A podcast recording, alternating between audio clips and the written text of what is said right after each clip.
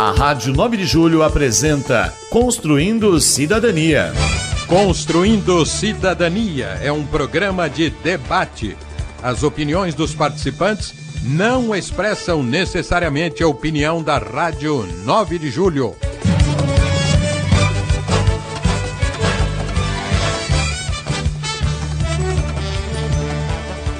Olá, ouvinte da Rádio 9 de Julho, olá, internauta. Eu sou Cidinha Fernandes e a partir de agora vamos começar o nosso programa Construindo Cidadania. É isso, com mais um tema importante de interesse de todos nós e hoje vamos falar do Dia Internacional do Migrante. Celebramos neste dia 18 de dezembro o Dia Internacional do Migrante, instituído pela ONU. E há coisas em comum entre a jornada da Sagrada Família a Belém e a história de muitos migrantes. Como José e Maria, muitos desses peregrinos, ao deixarem o seu local de morada, não recebem qualquer acolhida das comunidades para as quais se dirigem. São vários aqueles que são abrigados, obrigados, aliás, a ficar ao relento ou se abrigar precariamente sobre as marquises, sob as marquises dos prédios ou intocados nos vãos dos viadutos, que são as grutas de concretos das nossas grandes cidades hoje em dia. O deslocamento de seres humanos em busca de melhores condições de vida não corre apenas dentro dos países, mas também se estende de um país a outro. A vulnerabilidade, dessas pessoas aumenta, tornando-as vítimas fáceis da violação de direitos trabalhistas, da discriminação e da xenofobia. Apesar das restrições para conter a Covid-19, que afetaram a mobilidade com o fechamento das fronteiras de vários países, ainda assim, o movimento entre os países ocorreu e, de acordo com a Organização Internacional para as Migrações, não fora a pandemia, o mundo teria hoje mais 2 milhões de imigrantes internacionais. O fato é que um número recorde de refugiados e imigrantes cruzam as fronteiras internacionais fugindo de conflitos, de perseguições e da pobreza à procura de melhores oportunidades de vida. Essas viagens não estão livres de perigos. Todos os dias, todos os dias, as manchetes de jornais e outros meios de comunicação informam sobre terríveis tragédias. Aqueles que conseguem chegar a seus destinos, não raramente, são recebidos com alguma hostilidade e intolerância. E de acordo com a ONU, um número reduzido de países aceita uma quantidade desproporcional de refugiados, requerentes de asilo, além de imigrantes. Bom, a própria pastoral do migrante no Brasil tem chamado frequentemente a atenção da opinião pública para a situação subhumana e de exploração na qual vivem muitos migrantes e, sobretudo, imigrantes que são discriminados e, em muitos casos, expostos a trabalhos opressivos e condições degradantes por falta de documentos. É sobre esse assunto que nós vamos falar hoje. E aí a gente vai conhecer melhor essa situação e para isso a gente convidou duas pessoas incríveis né, que vão nos ajudar no programa de hoje. Não é isso, Padre Cido? É isto mesmo. E olha, um tema que diz muito para todos nós. É. Porque o nosso país, depois da abolição da escravidão, até porque antes já havia eles eram migrantes forçados, caçados como animais e trazidos para o Brasil. Terminou a escravidão, não é? Eles ficaram aí nesse, sem nada, sem nada. Alguns até pedindo para ficar, continuar como escravos, porque não tinham nem o que comer. Aí os fazendeiros e tudo mais, o Brasil trouxe os migrantes, japoneses, italianos, portugueses, alemães, todos vieram para o Brasil, não é? E nós os acolhemos tão bem. E eu não sei porque hoje a gente se fecha tanto a eles. É verdade. Eu acho que nós vamos ter que conversar muito, porque quantos de nós têm sobrenome Fernandes, uhum. lá de Portugal, Pereira, que nem eu, é. não é? E a gente fica criando caso com esses irmãos que chegam, porque o mundo deveria ser a pátria de todos. Vamos ouvir então, vamos apresentar, apresenta para nós os nossos convidados, Cidinha. Pois é, nós temos aqui o nosso parceiro, né, nosso colega de trabalho, inclusive tem um programa incrível aqui na Rádio 9 de Julho, que é destinado a estrangeiros. Estou falando do jornalista, membro da Missão Paz da Pastoral do Migrante, âncora do programa Latinoamérica, Miguel Ângel Almada. Miguel, bem-vindo. Muito bom dia. Um grande abraço para vocês e uma alegria muito grande de participar. Eu particularmente gosto muito do programa Construindo Cidadania. Programa que eu acho que ele tem que ter muito mais assim na rádio esse tipo de programa porque ajuda a esclarecer muita coisa. E parabéns pelo programa. Obrigada, Miguel. Você é uma pessoa incrível e que faz um trabalho maravilhoso também no programa Latino América, que é destinado a estrangeiros, aqui pela Rádio 9 de Julho. Aí depois, no decorrer do programa, você fala também sobre o Latino América no ar. Bom, também temos no programa de hoje ele, que é ativista, coordenador da Comissão de Direitos Humanos uh, dos migrantes e combate à xenofobia do Conselho Estadual de São Paulo, do CONDEP, vice-presidente da ONG Pacto pelo Direito de Migrar, consultor da Migração de Relações Internacionais da OAB São Paulo, Abdu Jarour, também para participar conosco do nosso programa de hoje. Abdu, bem-vindo. Olá, bom dia. É, que a paz esteja convosco. É, muito grato pela oportunidade de estar com vocês mais uma vez no Rádio 9 de Julho, com é, essa data de extrema importância entre pessoas tão sensíveis às relações humanas. O Padre Cido, tenho muito carinho, admiração, e esse dia você, que o é, o brilhante do rádio, eu, o meu grande irmão, companheiro de luta, jornalista, o Miguel. Então, pessoas como vocês realmente que é, é, acreditam na união entre as pessoas, na construção desse tão sonhado e possível mundo de fraternidade entre os povos. Meu muito obrigado. Nós que agradecemos. Padre Cido.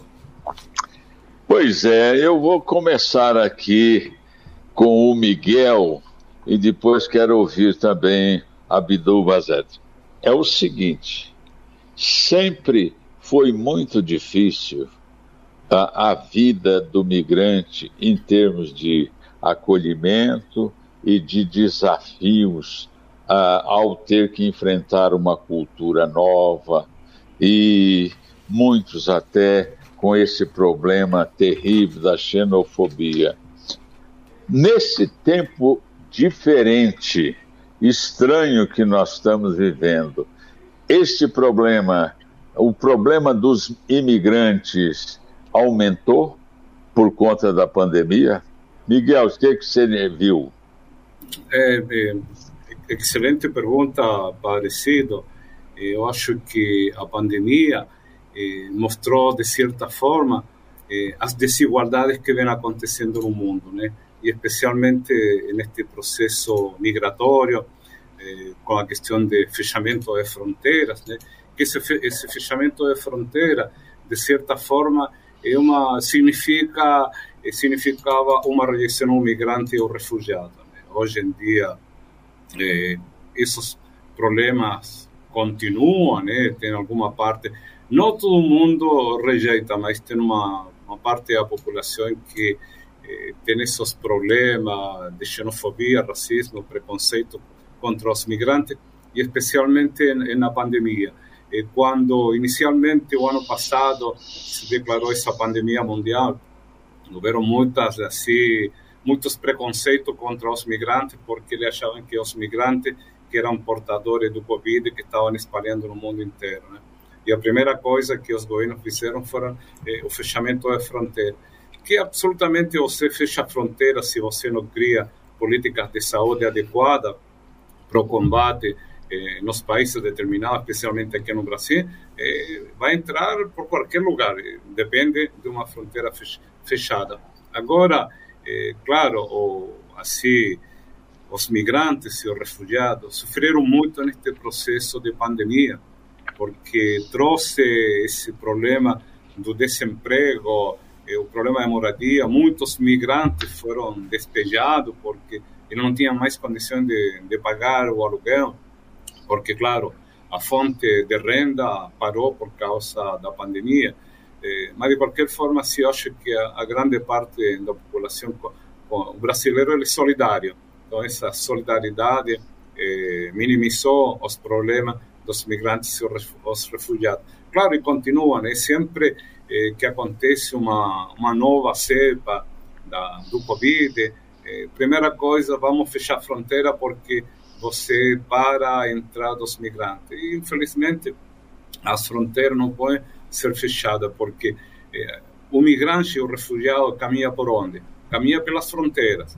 Ele não caminha, ele não, não vem por, por aeroporto porque as condições são as mínimas. Ele chega em determinados lugares e eles começam a ir para diferentes lugares, especialmente aqui no Brasil, quando houve todo esse processo de fechamento da fronteira, e a nível de, de Latinoamérica, também do mundo inteiro, se fechou e os migrantes eh, sofreram muito e continuam sofrendo este processo de pandemia.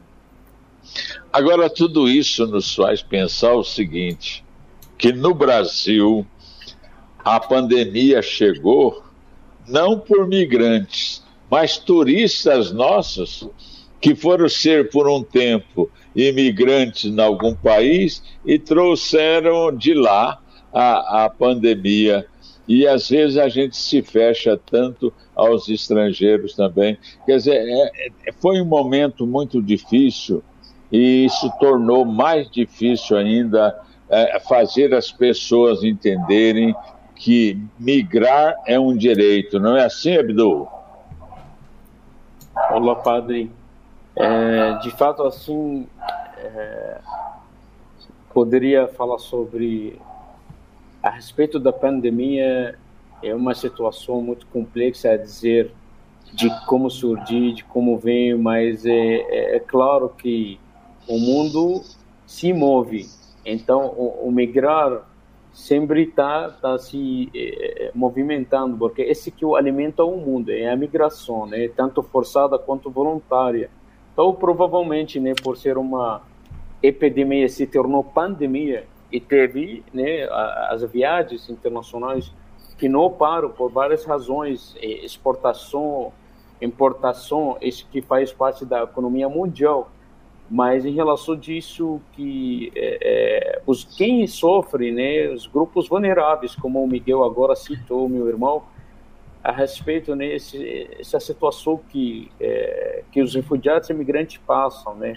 Só que eu vejo uma situação é, a, a, essas comunidades hoje, se a gente pensando sobre os números, né, falando da é, o número que chegou a ser 82 milhões pelo mundo, comparando com a última é, dados que foi divulgada pela ONU, em 2018, o número dobrou, era 42 milhões e aumentou para 82, é o dobro em três anos. Então, isso é um, um fato muito preocupante, né? É, é, para você ver como o mundo está se tornando mais cruel, né? É, e essa migração forçada, né? Em especial que eu falo, pessoas que chegam com os traumas, né?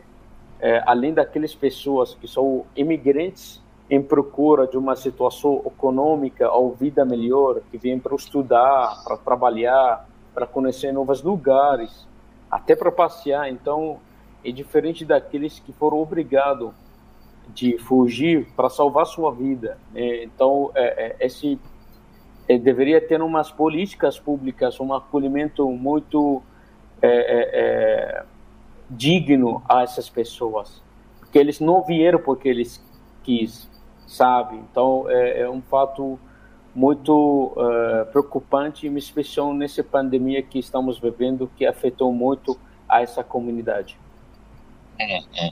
Agora, a gente sabe também que eu imagino e penso assim também, que a situação econômica do país que recebe o migrante favorece a xenofobia, no sentido que muita gente pensa que Ei, lá vem gente para pegar nosso, é, nosso emprego, para dificultar, já temos problema do desemprego, lá vem mais migrante.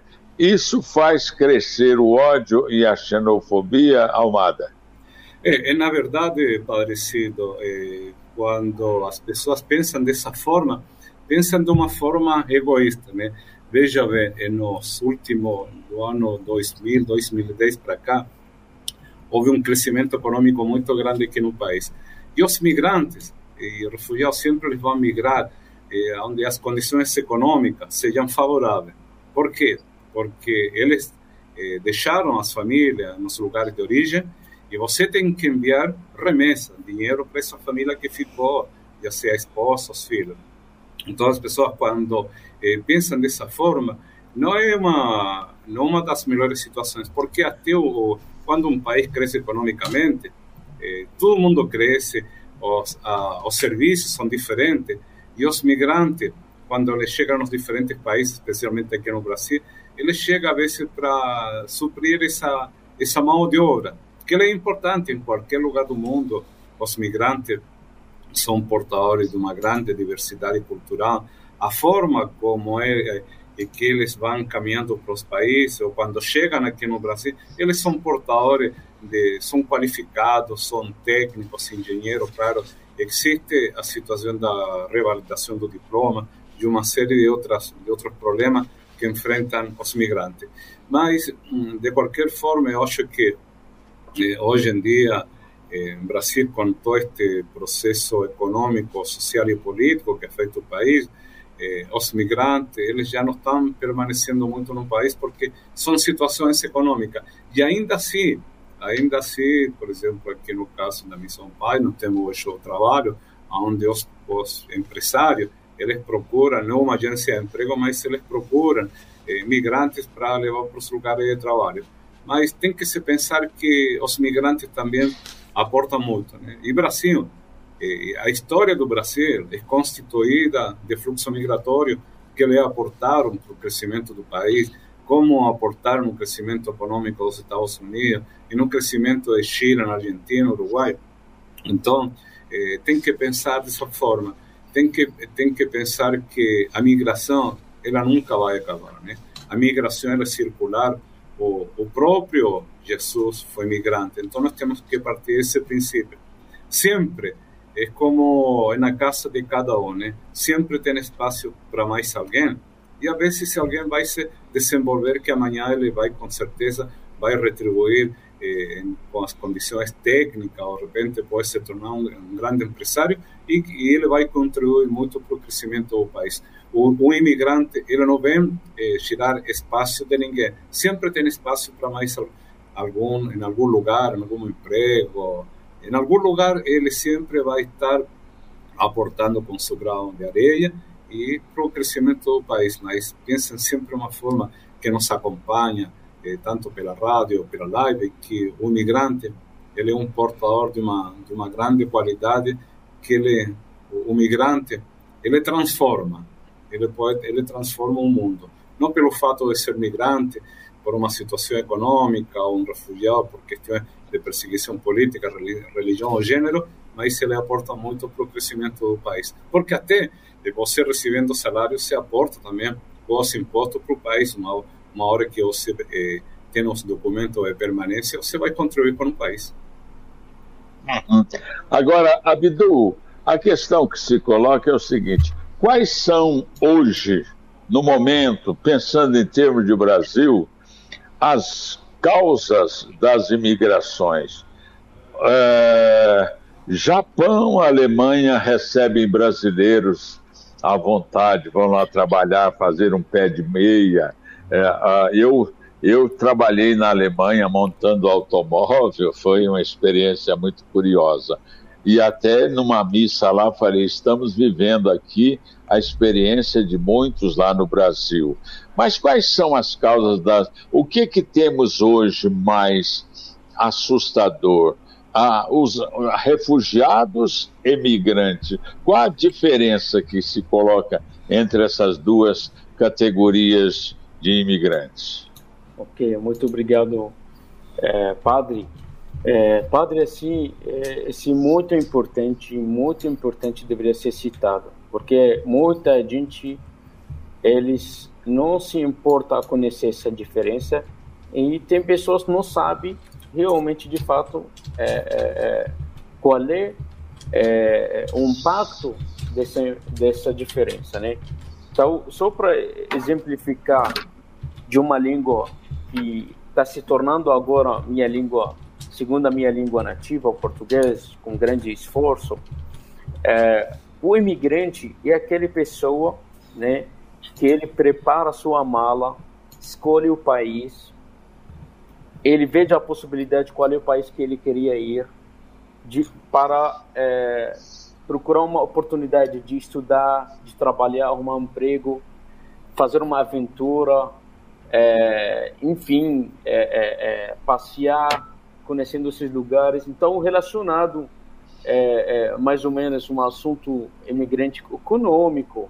Então, esse chama tudo que estou falando desse essa pessoa imigrante, ele tem seu proteção do seu país de origem quando ele voltar. Ele não está sendo uma pessoa ameaçada para fugir.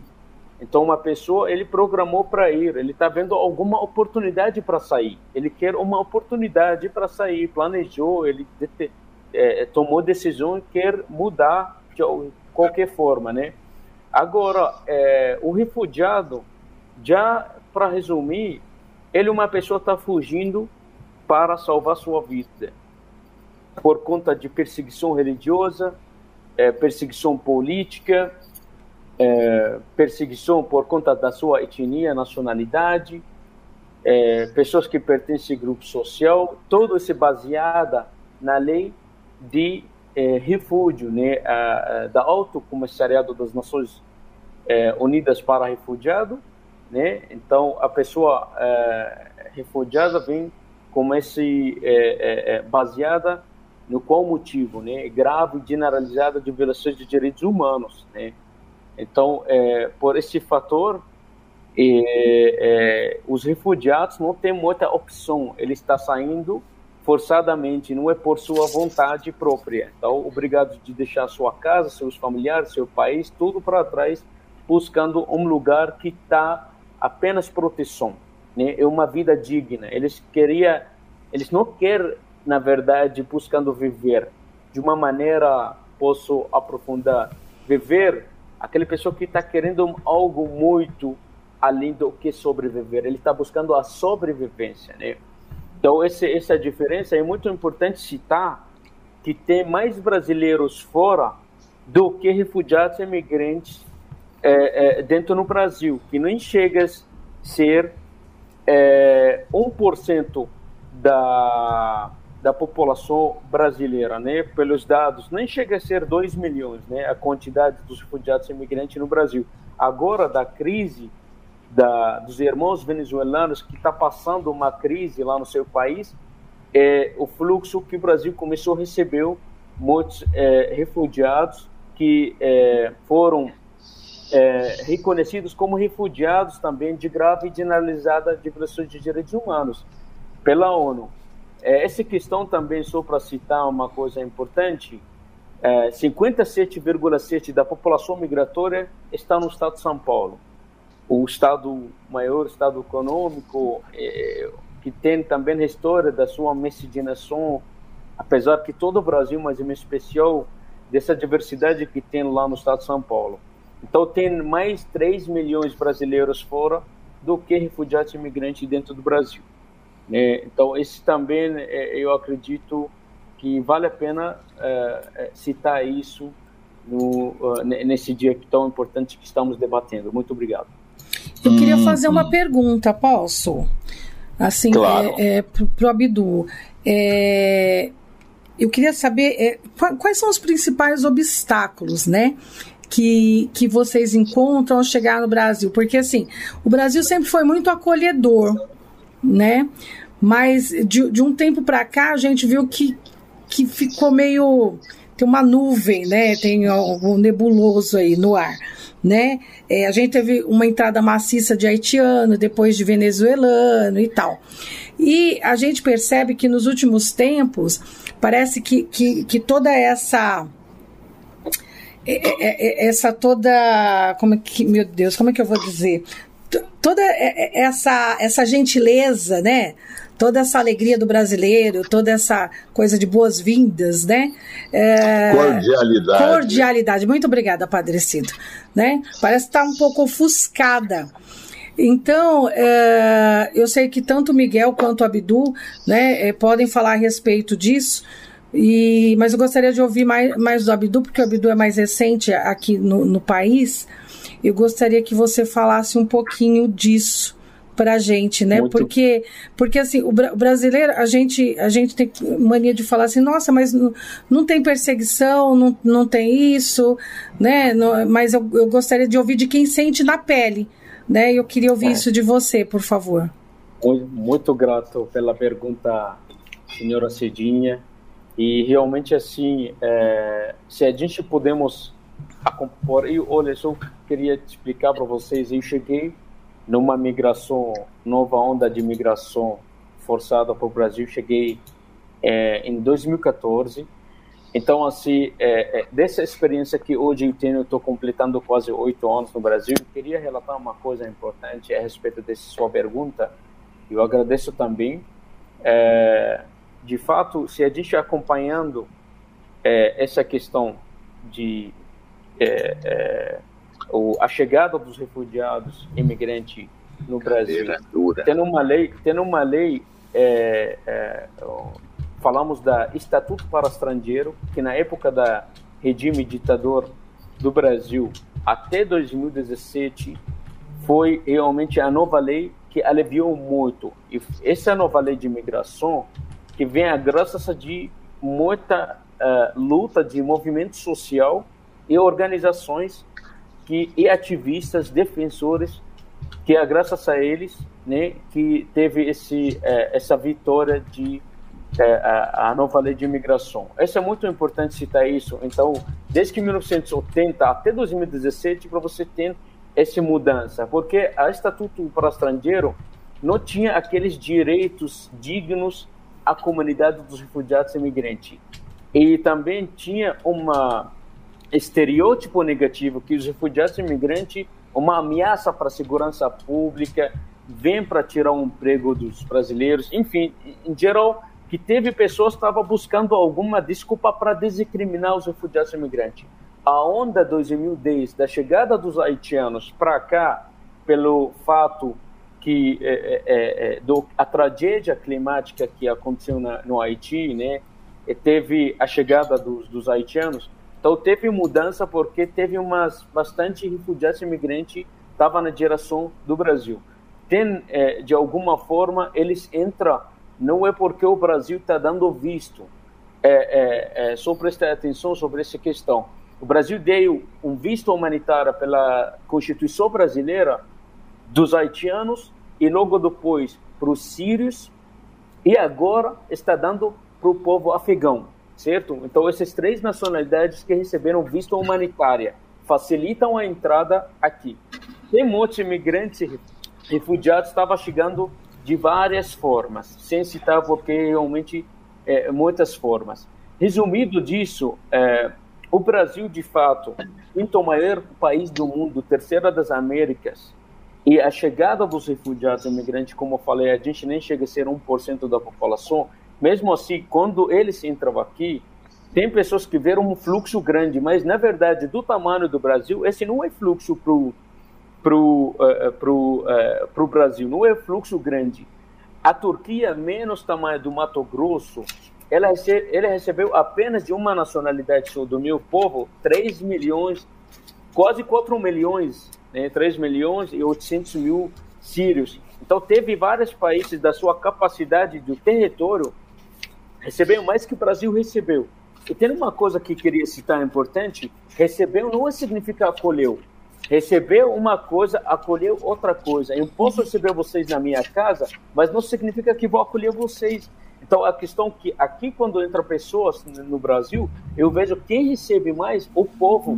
Porque o povo brasileiro é muito humilde, muito amoroso, acolhedor de fato. Só que por falta de políticas públicas e em poucas organizações não aguentam o número, né? não estão preparadas. Como vamos falar agora, no Pacaraima, uma cidade que fica pertence ao estado do Roraima, no norte do país, ela não está preparada para chegar esse esse número de venezuelanos e tá o que está acontecendo lá. O, o, o povo, o cidadão brasileiro lá no, no Roraima, está realmente tá se tornando xenofóbico e discriminando a chegada deles. Deveria ter um apoio de todos os estados né, em território brasileiro para minimizar a situação, a concentração desse povo. Então, e só para eu finalizar agora, a lei de nova lei de imigração não está sendo implementada, apesar de ser federal, não está sendo implementada em todos os municípios. O refugiado ele não mora no federal, ele não mora no estado, ele mora num município. E tem municípios tão avançados, dão atenção, dão uma, é, recursos a esse tema, enquanto outras prefeituras não estão nem aí. Então a gente precisa muito, muito de fazer campanhas e sensibilizar para fazer um atendimento específico é, é, a esse povo. É isso. Uhum. É, Cidinha, é, queria complementar um pouco a fala do Abdul. Hoje em dia, aqui no Brasil, existem migrantes e refugiados de 1.291 municípios aqui no país. E tem algumas prefeituras, e isso é que é importante porque os obstáculos que os migrantes se enfrentam são muitos, né? São muito desde a chegada, desde a questão da documentação, desde você como agendar na Polícia Federal para se regularizar. Por exemplo, hoje em dia nós temos sérios problemas de regularização dos migrantes né? na Polícia Federal, especialmente aqui, aqui em São Paulo. Então eu queria colocar esses dados porque as dificuldades são, são muito grandes. E quando o Abdul falava assim, dos números, por exemplo, especialmente os venezuelanos que têm chegado no país nos últimos anos, e esses são documentos oficiais do governo, se fala de, de 600.252 venezuelanos que ingressaram no país. Hoje em dia, não estão ficando mais de 250 mil. O que, que significa? Significa as dificuldades econômicas em, em inserir como, desculpa, como eh, se acertar aqui no país e são são problemas seríssimos e, e prova está muitos vocês têm acompanhado a saída dos haitianos aqui do Brasil, saída do Chile, indo para o Acre, indo para Equador, entrando em Colômbia para cruzar uma selva del Darién, que é uma selva de 5 mil quilômetros quadrados, que demoram 10 dias da, da entrada na selva, uma selva fechada, onde tem falecido tantos haitianos, e são, são dificuldades que ele começa a encontrar, como o, Jarul, eh, o Abdul diz, né? Não há políticas públicas, existe uma lei bonita, uma lei de políticas migratórias, mas que na verdade ela não, não funciona porque não existem políticas públicas. E tem mais, por exemplo, hoje em dia, quando o governo fala sobre a interiorização eh, junto com a ACNUR. Eh, eu particularmente sou contra a interiorização porque você está transfer, transferindo os problemas de um lugar para o outro.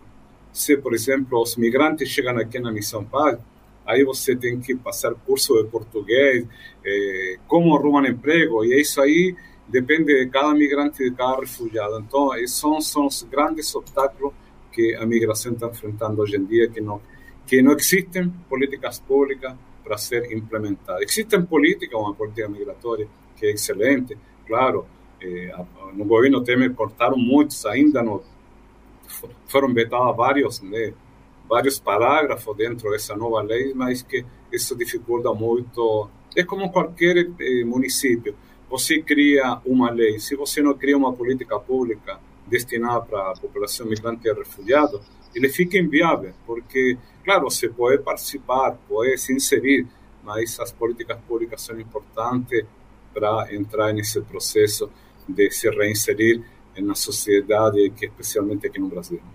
Uhum. Ô Miguel, diga uma coisa para gente.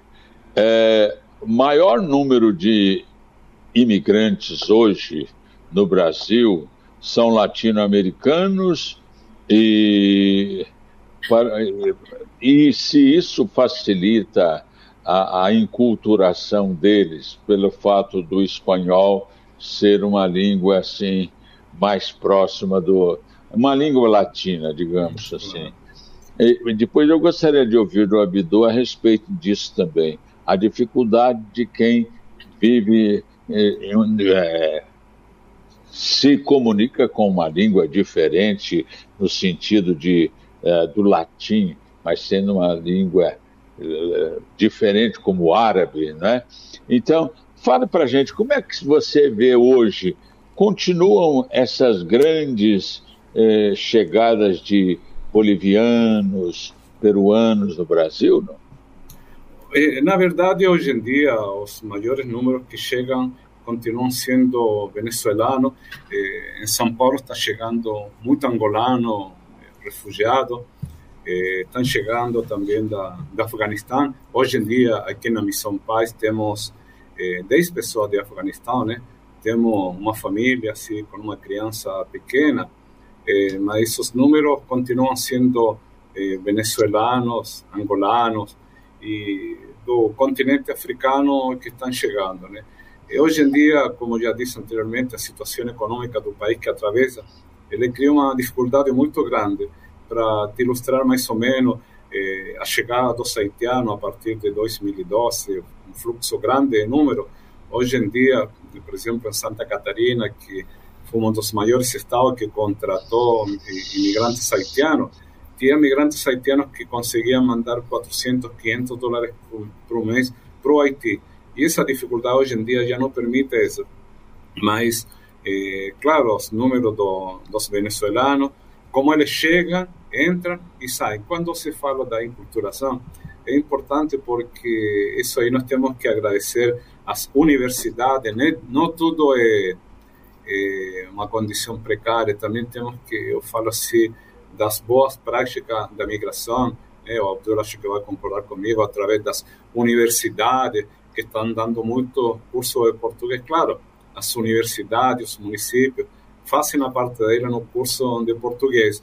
Isso é importante para se inserir tanto no mercado de trabalho, para se inserir na escola, para atingir outros, né, outras formas de, de, de, trabalhar. Então, eu acho que esse é o caminho de você colocar os migrantes para aprender português, porque essa essa forma de trabalho, essa forma de conduzir, essa forma de chegar para vários lugares, em vários municípios, ajuda muito porque até para se inserir no mercado de trabalho, se chega numa empresa determinada, claro, eh, tem brasileiros, às vezes tem essa dificuldade em entender, mas de qualquer forma, eu acho que nós temos que assim agradecer muito as instituições que trabalham com migrantes, porque aqui, diga-se de passagem, eh, nós temos que agradecer muito, né? Eu também sou migrante, temos que agradecer muito às instituições que trabalham com migrantes, essa ajuda, né, desinteressada, essa acolhida e essa forma também de ajudar o migrante a aprender eh, o português, que às vezes não, não é fácil, né? Essas pontuações tão, que eu sempre falo, as pontuações malucas, às vezes é uma dificuldade, mas de qualquer forma as instituições ajudam muito né, para se inserir através do curso de português. Agora, Abdu, diga aqui para nós, que frutos tem dado o trabalho de tantas organizações que estão abrindo o coração para os migrantes vindo do mundo inteiro? No Brasil, você conhece bem todo esse trabalho. É... Tem frutos e tem retorno também a alegria de ver os migrantes já enculturados? É, de fato, assim, o trabalho das organizações de terceiro setor são fundamental no mundo inteiro, como o Brasil aqui. Então, é, claro, eles colaboraram muito e minimizaram a, a, a situação que os refugiados e imigrantes passam. É, aqui, realmente, eu e muitos, talvez, refugiados e imigrantes tiveram essa assistência. É, eu também é, é, sou grato às organizações que trabalham pela a causa migratória, é, porque assim eu falo para o senhor a respeito é, e que a nossa problema tem que ser entendida, compreendida, porque assim muitas vezes é, a gente precisa uma programação. O que, é programação? Por que a gente fala de política pública? O que, que é política pública, né? Então tem que ter esse povo que estamos recebendo, a gente tem que prepará-lo para poder somar e multiplicar. Então, não vamos receber e deixar, porque a sociedade já é, é, é tem grupos vulneráveis da própria cidadão, da própria comunidade brasileira. Então, esses grupos, eles precisam de uma preparação, tal como Missão Paz hoje realiza. Chegando a pessoa, vai ficar entre três a seis meses. Então, a pessoa vai fazer vai ter uma programação de qualificação, é preparando essas pessoas de curso de português, é, é, preparando alguns cursinhos, ajudando na documentação. A pessoa vai ser mais importante que mais importante que a gente deveria entender é o teto. É um lugar que a gente não poderia se tornar uma pessoa de rua.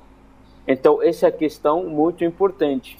Então, é, é, ficando, alimentando, é, vai ajudar o cérebro de desenvolver. A gente precisa o carinho, precisa o respeito. A gente somos seres humanos sem mais nada. Por algum motivo nós migraram. Então essa situação, compreensão muito importante. E nessa questão eu falo para vocês, infelizmente nós não temos missão paz. É, é, é, é, tipo, no todos os estados, todos os municípios. Esse é um problema. Porque se tiver missão paz de cada município, cada estado, aí te falam, tá ótimo. Então, assim, a missão pode ter uma quantidade que eles, uma capacidade de receber pessoas, enquanto tem muitas pessoas tá procurando de lugar para ficar, para dormir, para comer, para ter esse esse acolhimento digno que a igreja, né, e, e, e é, é, é, organização da missão paz da igreja católica que fazem. Então, esse é o fundamental, né? Então, é, como te falando, se tem um monte de pessoas tá tá sofrendo aqui por falta de acolhimento, então essa é a questão, né? É isso. Tem uma pergunta para o Abdu aqui, a Sheila Olala. Ela pergunta: o que é, você aprendeu de mais positivo aqui no Brasil? Bom, é, de fato, assim, eu agradeço a Sheila também, é uma das pessoas que é uma companheira também de trabalho pela é, direitos humanos. É, então, assim, queria é, explicar o que eu aprendi, de fato, aqui no Brasil, muita coisa. Eu aprendi muita coisa. Hoje, sou Abdu totalmente diferente do Abdu que estava na Síria, número um. Número dois, eu sou uma pessoa é, é grato a essa terra maravilhosa, abençoada, que deu para mim a oportunidade de abraçar uma nova cultura, uma nova língua. E na experiência, só para vocês ideia, a, a, a, o caminho de migração é, ensina muito, ensina muito. Eu vejo nas dificuldades, nas necessidades, e tive obrigação de me mudar. É, então, uma das coisas mais importantes hoje é, nesse caminho doloroso, o caminho de refúgio que eu peguei, quando a vida me tornou refugiado, eu tive que assumir. É, hoje sou uma pessoa que luta por uma causa social, não é, é, é, é meu nome, mas em nome daqueles que não tiveram oportunidade de espaço de fala, ao não tiver oportunidade de estar vivos, porque muita gente morre, morre nas travessias, morre nesse caminho. Então essa questão, né, de poder levar essa bandeira e, e, e, e falar e sensibilizar, né? Porque o mundo está precisando é, é, é, pessoas como eu, de trabalho de formiga, para poder é, é, é, ter um discurso de tolerar as pessoas, ter mais tolerância, mais empatia. É isso.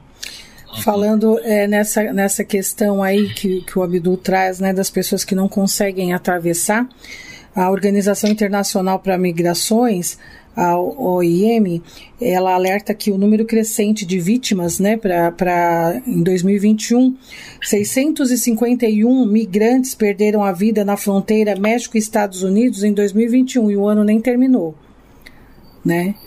Então, olha só, é, é, é muito grave isso, né? Exatamente, viu, Cidinha? Hum. E tem outro dado também, né? Conforme a Unicef, eh, eles estão falando mais ou menos que já daqui até o próximo ano, mais de 3,5 eh, milhões de crianças né, se tornarão migrantes. Então, são números é. alarmantes, porque as desigualdades são muito grandes. Né? Hoje em dia, se você analisa, eh, o 10% da população, da, os 10% da riqueza, a riqueza está constituída em 10% das pessoas mais poderosas do mundo, uhum. e o resto sobra, sobra para o resto, que eu falo assim, o resto, ah, e isso aí, ele causa, causa migração, causa refúgio, e causa sério problema, imagina-se, as crianças, quando a Unicef fala, são números alarmantes, porque as, as crianças começam a ir para vários lugares e às vezes as crianças estão chegando sozinhas nos diferentes Exato. lugares. É, era isso que eu, que eu ia perguntar, inclusive, quando você citou as crianças. Quantas crianças né, acabam se perdendo dos seus pais? Né, nessas travessias e, e, e, e nessas, é, nesses refúgios, né? É, é inclusive, Cidinha, eu, em 2000, acho que 2018 fui pro fui pro México e acompanhei um pouco a caravana de Honduras que estava chegando em Cidade do México por causa do Fórum Social Mundial das Migrações. E você olhava as crianças, né, caminhando 15 mil quilômetros, né? E às vezes eh, os pais ficam em um caminho e as crianças chegam eh, sozinhas na fronteira. A maior prova está, relembrando 80, 100 anos, 100 anos atrás, quando a migração italiana começou a chegar aqui no país, quando saíam do porto de Gênova, na Itália, e com destino ao Brasil, os navios demoravam muito. E no, no percurso, eh, os pais ficavam doentes uhum. e acabavam falecendo, chegavam as crianças sozinhas. Por isso, hoje em dia, eh, muitas vezes, tem aqui no Ipiranga, lembrando agora, tem o Instituto Cristóvão Colombo, que chama o orfanato, porque era as crianças italianas que os pais adoeciam é, nessa caminhada da migração. Então você vê que a história ela se repete e aquilo que com o Abdul sempre estamos conversando, né? É, cadê as políticas públicas que não existem? Porque, olha, a migração hoje e não vai acabar nunca. Isso aqui não adianta alguém dizer, olha, nós temos que acabar com a migração, vamos parar tudo, vamos fechar. Como o Papa diz, por que quando você globaliza as migrações, por que não, não globaliza também a permanência dos migrantes no, nesses países que estão chegando? Se depois, por algum problema, ele quer sair do país, mas pelo menos dá, um, dá uma condição, dá um documento para ele permanecer no país, para ele conseguir minimizar os problemas. Eu me lembrei agora pois é. daquela é. jaula que o Trump colocou as crianças, né? Em uma ocasião, lembra? É triste isso, né? É complicado. Uhum. Fala, Padre Cícero. Mas eu queria, eu queria dizer o seguinte: nós temos a missão paz ligada à Igreja Católica, mas a uma, a uma congregação voltada para as migrações internas e externas, não é? Nós sabemos isso. E temos a pastoral do migrante. Se essas dois, duas organizações caminham juntas, e outra coisa, será que todas as dioceses têm este serviço de acolhimento aos migrantes? Porque não é só para São Paulo, não é só é, é, para esses grandes centros que os migrantes, os imigrantes partem, né? Então eu gostaria de saber, existe um trabalho de comunhão e de troca de informações e de partilha de serviços entre a Missão Paz, a Pastoral do Migrante, o Acnur e outras, e outras organizações voltadas para os imigrantes, é, eu penso que o Abdul podia falar para nós sobre isso um pouquinho. Muito obrigado, Padre. É, de fato, assim, Padre, eu vejo a, a missão das organizações que ligada à Igreja Católica faz uma missão muito importante, é, não aqui no Brasil quanto no mundo.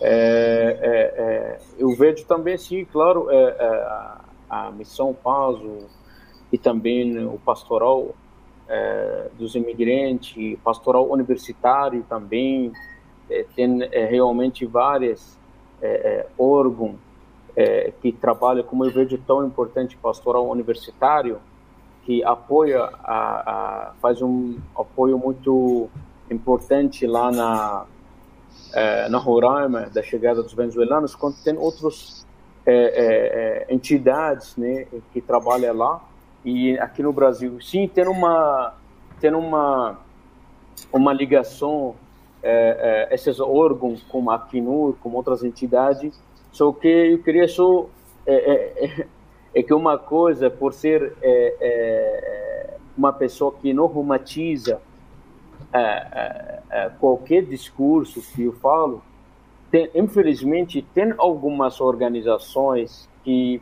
parece como se fosse uma disputa, uma concorrência. Então não tem a toda a rede que trabalha pela causa migratória, não todas são unidas porém alguns que têm sim são unidos.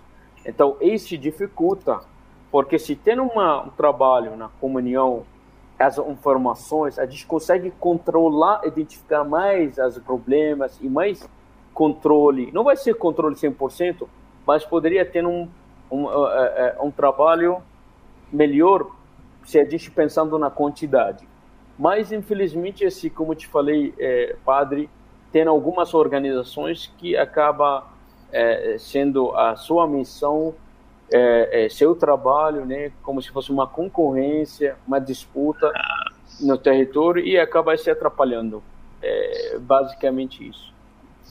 Ah, eu, eu, eu compreendi e eu acho que já vivi essa experiência também de alguém achar que quem entende do problema dos migrantes somos nós, os outros. Exatamente. Não, esse é fundamental, viu, Padre? Fundamental. Grato é verdade, é verdade, é verdade. Pois é, Cidinha, estamos acabando? O que, que é isso? Estamos acabando. Ah, foi tão bom, meu Deus, né? Pelo menos nós não deixamos passar em branco o dia do imigrante. É verdade. É isso que conta. E conversamos, e, e conversamos com duas pessoas que estão aí mergulhadas mesmo na, na questão, enfrentando os desafios junto com outras pessoas, né? Os dois atrás atrás de cada um dos dois existem pessoas com o mesmo ideal e com o mesmo espírito de acolhimento, de fraternidade, de respeito ao direito de migrar. A gente agradece muito a vocês dois, Cidinha. É verdade. Queria as considerações finais aqui, né, do, do Miguel. É, Cidinha, bom, Padre Cido, Cidinha, muito obrigado pelo convite e agradecer as palavras do, do Abdur também sobre o significado do trabalho da Missão Paz. É, a Missão Paz, apesar de ser um serviço católico, mas na verdade acolhida e ecumênica Aqui todos os credos religiosos eh, podem participar, podem trabalhar aqui perfeitamente. Nós temos curso eixo, eixo trabalho, eh, português, eh, documentação, temos atendimento psicológico, temos a casa do migrante, inclusive amanhã nós temos uma, uma festa muito bonita que é a ceia de Natal dos migrantes e refugiados, né? que é uma, uma linda festa onde você compartilha com, com estas com as pessoas, eu também sou migrante e me coloco no lugar deles também como que estaria chegando hoje. E a Missão Paz, por exemplo, nesses últimos anos, depois da pandemia, entregou milhares de cestas básicas, e atendimento a mais de 9 mil pessoas. São números que são que são grandes, mas que de certa forma todo mundo que trabalha aqui na Missão Paz o faz com muito coração, com muito carinho, com muita acolhida, porque esse é o objetivo principal, né? É o carisma escalabriniano que está na acolhida, quando o Papa Francisco nos convida, né? a integrar, a promover essa acolhida. E esse é o, é o nosso caminho. E para terminar, Cidinha Padrecido, Abdô, eu desejo a cada um de vocês um abençoado fim do ano, abençoado Natal. E, claro, domingo, quem me acompanha sempre às 5 horas da tarde, ao vivo na Rádio 9 de Julho, programa latino-americano. E tenho que agradecer muito a Rádio 9 de Julho, né? Esse espaço que dá para os migrantes e refugiados. Eu, se não, é, eu me incorporo os migrantes que estão falando no rádio, né? A voz que não tem voz, eu coloco esse serviço na Rádio 9 de Julho. Muito obrigado, Rádio 9 de Julho, por dar esse espaço para a Missão Paz. Obrigada, Miguel. Abdu. É, primeiramente, é uma honra de poder compartilhar com vocês é, nesse encontro maravilhoso, mais uma vez. Estou muito feliz é, é, com esse espaço do Rádio 9 de Julho, é, é, pela esse convite e em especial também eu acredito que nós somos indivíduos vivendo uma experiências únicas e pessoais. Mas somos nós diante do Pai né? É, é, do grande poder. E, e temos que como dever trabalhar esse sentimento de união em nós nas nossas famílias nossas relações e amizade e profissionais. Nós crescemos em amor e humanidade quando nós reconhecemos em cada semelhante que chega na nossa vida, o que passa na nossa vida também. Então, eu queria agradecer muito o Padre Cid e você, Cidinha. Eu não gostaria de falar Cidinha, queria falar Sidão, porque você é uma grande mulher. E esse, é, em especial, queria aproveitar mandar um forte abraço para o Padre Paulo, Padre Antinur, a Jusilieide e a Márcia e é, José Carlos, tenho muito carinho por ele, esposa dele, também pertence ao pastoral migratório, e também Heberval, o cantor, também uma pessoa muito especial. E agradeço a todas as organizações que trabalham por uh, as causas sociais, não é apenas causa migratória, quanto qualquer causa social nesse mundo. A gente tem que saber qual é a nossa missão nessa vida nossa missão passageira nessa vida. Então, é, sempre reforço, fala que nossa religião é o amor, é a nossa raça, é a humanidade, a nossa pátria é o mundo. Somos todos filhos de mesma terra, somos diferentes sim, mas não é desiguais. E como o Papa Francisco fala, né, nós somos todos imigrantes nessa vida. É, ninguém tem moradia fixa nesse mundo. Muito obrigado.